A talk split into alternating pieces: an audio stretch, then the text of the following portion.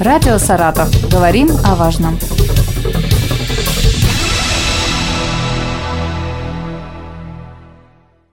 У микрофона Юлия Маслова. Здравствуйте. Сегодня со мной в студии Александр Александрович Абрамов, начальник отдела развития физической культуры и массового спорта Комитета по физкультуре и спорту администрации Саратова. Здравствуйте. Здравствуйте. Мы поговорим о бесплатном проекте утренних зарядок, занятий по йоге и танцевальной разминки. А расскажите, пожалуйста, что это вообще за программа, как она была придумана и как она сейчас э, реализовывается? В целях э, привлечения населения города Саратова к систематическим занятиям физической культурой и спортом и вообще в популяризации спорта в целом, э, один из спортивных проектов в летний период стал – утренние зарядки и занятия фитнес-йогой и танцевальной фитнес-программой. Если остановиться на этом проекте, установлены 4 места в скверах и парках, а именно новый пляж на набережной, сад имени Радищева, детский парк и сквер имени Марины Росковой. Там разработано расписание. В утренние часы проходят занятия йогой, фитнес-йогой. Все желающие могут посещать. Для удобства разработан сайт с электронной регистрацией участников, где можно уточнить расписание и э, записаться. Э, для участия необходим коврик, э, водичка и хорошее настроение. Помимо этого, наш проект поддержал хладокомбинат. Он взял отдельную детскую программу, они вышли с таким предложением. Мы их, конечно, поддержали. Они проводят танцевальную фитнес-программу вместе с взрослой программой. То есть во вторник и субботу на новом пляже можно как взрослым потанцевать, фитнес-программа такая, так и детям. Я правильно понимаю, что это пилотный проект? В этом да, году? да, он впервые реализовывается и пользуется успехом в нашем городе. Кстати, не сказал, приглашаются все желающие, и мальчики, и девочки, и мужчины, и женщины. Не бойтесь, программа разработана как на новичков, так и те, кто уже обладает какими-то навыками какие-то ошибки, может быть, то, что вот задумывалось э, по одному сценарию, а пошло все немного по-другому, и уже, может быть, на следующий год э, планируется провести работу над ошибками?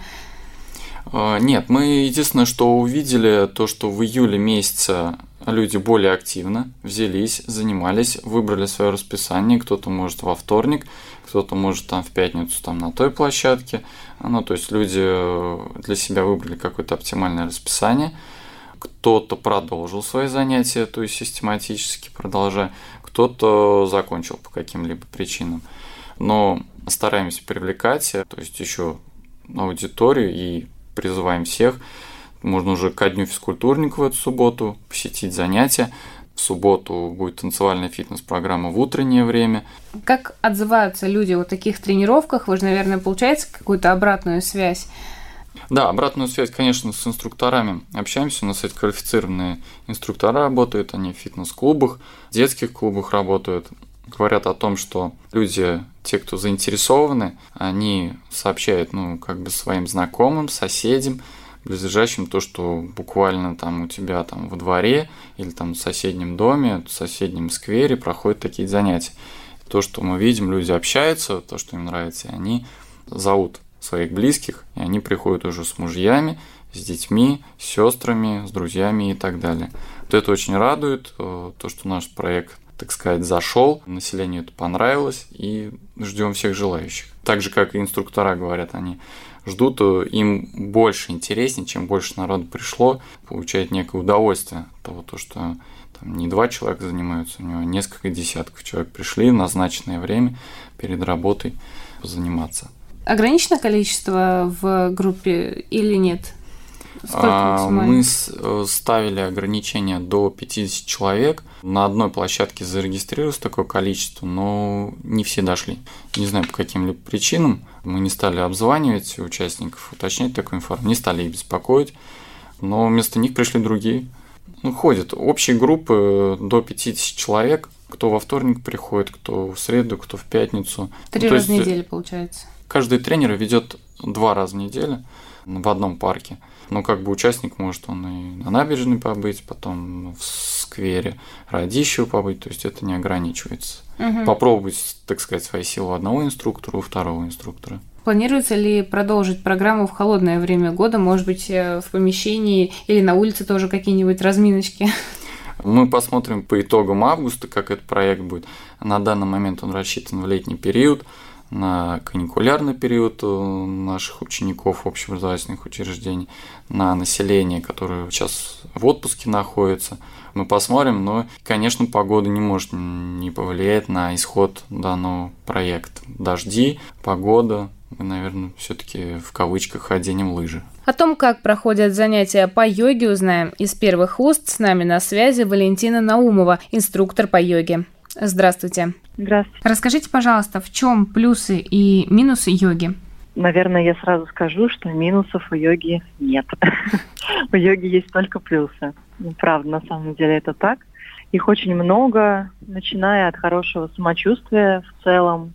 Вы просто можете исправить все свои проблемы со здоровьем, ну не все, конечно, многие, вы можете стать в целом спокойнее, гармоничнее, ваша жизнь изменится в лучшую сторону. Ну, это не мной придуманное, это подтвердят все, кто стабильно занимается йогой, то есть занимается ей вот прям на постоянной основе. Минусов точно нет. А есть ли какие-то противопоказания? Здесь скорее тоже не противопоказания, а особенности занятий будут. То есть, например, для беременных будет особенная йога для беременных.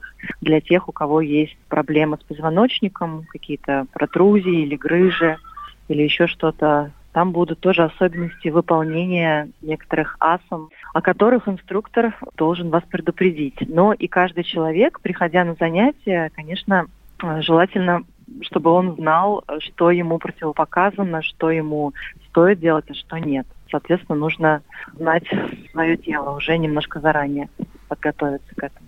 А вот когда к вам а, приходит э, ну, в группу много человек, каждый может подойти к вам, сказать, у кого какие проблемы. Как строится тогда общая программа? Вот как подбираются упражнения для таких массовых занятий? Да, для массовых занятий, конечно, желательно, чтобы человек подошел и предупредил о чем-то, чтобы инструктор знал, как, куда можно направить человека, стоит это делать или нет. То есть, если есть какие-то ограничения по движению или по активности, например, наклоны не стоит делать кому-то, если повышенное давление, ну, к примеру. Человек предупреждает об этом, и инструктор уже его лишний раз либо не трогает, либо наоборот дает какие-то рекомендации специальные для этого человека. Строится последовательность, как правило, для больших групп массовых, такая достаточно простая, без особых усложнений, но направленная на комплексную проработку всего тела, чтобы там были задействованы все группы мышц, все отделы позвоночника, ну и так далее. При этом есть э, всегда варианты усложнить, и об этом тоже обычный инструктор говорит. Есть варианты всегда упростить. Поэтому каждому можно найти свой вариант подходящий и заниматься в комфортном таком режиме программа по бесплатной йоге да, подразумевает расписание либо в утренние часы, либо в вечерние. Отличаются ли упражнения утром и вечером? А, утром и вечером комплексы могут отличаться, да, но здесь больше скорее отличаются ощущения в теле, потому что утром, как правило, люди еще все не разогретые, особенно вот летом это заметно. К вечеру гибкость э, всегда улучшается, потому что человек за день хорошенько разминает все свои суставы, мышцы, и уже они более подготовленные, так скажем, теплые приходят на занятия. Поэтому даже упражнения могут пойти глубже, например, в какое-то более глубокое положение можно зайти. С утра тот же самый комплекс может быть, но он будет менее, так скажем, глубоким.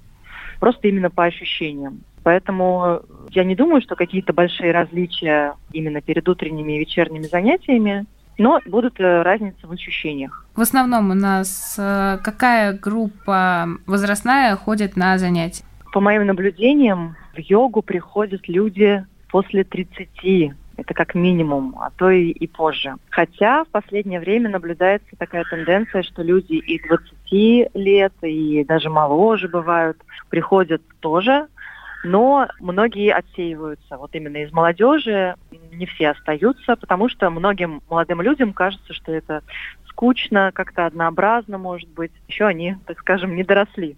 А люди, которые уже постарше, 30, 40 и даже 50 плюс, я бы сказала, вот такая категория. Люди, которые уже знают ценность здоровья, ценность хорошего самочувствия и могут почувствовать разницу до йоги и после йоги, свое самочувствие сравнить и понять, что после йоги они себя чувствуют гораздо лучше, им гораздо комфортнее живется и в целом они гораздо счастливее становятся.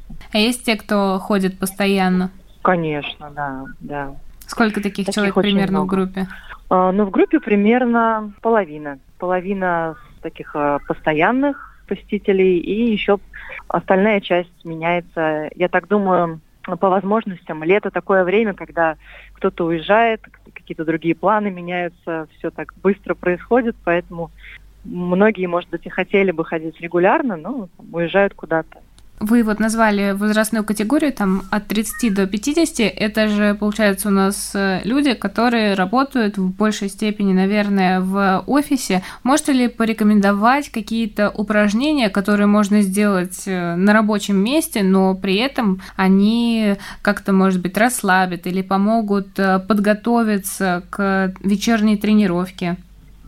Ну, как минимум, работая в офисе, нужно прерывать свое сидение как минимум один раз в час, пять, а лучше десять минут э, уделять своему движению. Если не получается встать и походить, подвигаться более активно, то, конечно, хотя бы сидя на стуле, оторваться от э, монитора, там, от каких-то бумаг и, ну, покачать головой, наклоны сделать головой вправо-влево, покрутить головой, но передней части, так скажем, то есть не заводя голову назад, это уже будет более глубокая работа, здесь нужно быть аккуратнее.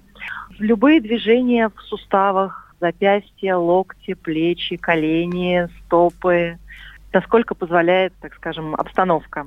Также можно, например, подойти к стене, прижаться к ней одним плечом и потянуться в другую сторону, развернуться от стены. В одну сторону, в другую. Ну, какие-то вот такие мне кажется, всем известные какие-то интуитивно понятные движения, они, конечно, нужны, необходимы. Вообще, есть ли какие-то, может быть, э, правила, как правильно вести себя до тренировки, после тренировки, и есть ли различия вот утренней тренировки в таком случае и вечерней? До тренировки желательно, желательно обязательно не наедаться, то есть э, за два часа до занятия можно поесть как-то так плотно, привычно. Позже уже, ближе к занятию, если хочется поесть, то это что-то должно быть очень легкое, такое, чтобы не отяжеляло ваш желудок, кишечник и не мешало, соответственно, в процессе занятия. Относительно других ограничений, даже не знаю, мне кажется, здесь все не имеет никаких ограничений каких-то. А после тренировки через сколько после можно тренировки, кушать? Привычный как бы интервал это два часа до, два часа после. Но опять же, легкая еда, она в любое время доступна, возможно. Мы поговорили с инструктором, который участвует в программе «Бесплатная йога» Валентиной Наумовой. Спасибо вам большое. Желаем, чтобы в ваших группах было как можно больше участников. Спасибо большое. Мы встречаемся с вами в преддверии Дня физкультурника. Что можете пожелать нашим слушателям? Хочется поздравить э, все население с Днем физкультурника. Э, ни одна семья в нашем городе, наверное, не обошлась без спорта. Ведите здоровый образ жизни, думайте о себе и делайте по утрам зарядку. Напомню, сегодня в преддверии Дня физкультурника мы поговорили о программе бесплатных тренировок на свежем воздухе с Александром Александровичем Абрамовым, начальником отдела развития физической культуры и массового спорта Комитета по физической культуре и спорту администрации Саратова. Радио «Саратов». Говорим о важном.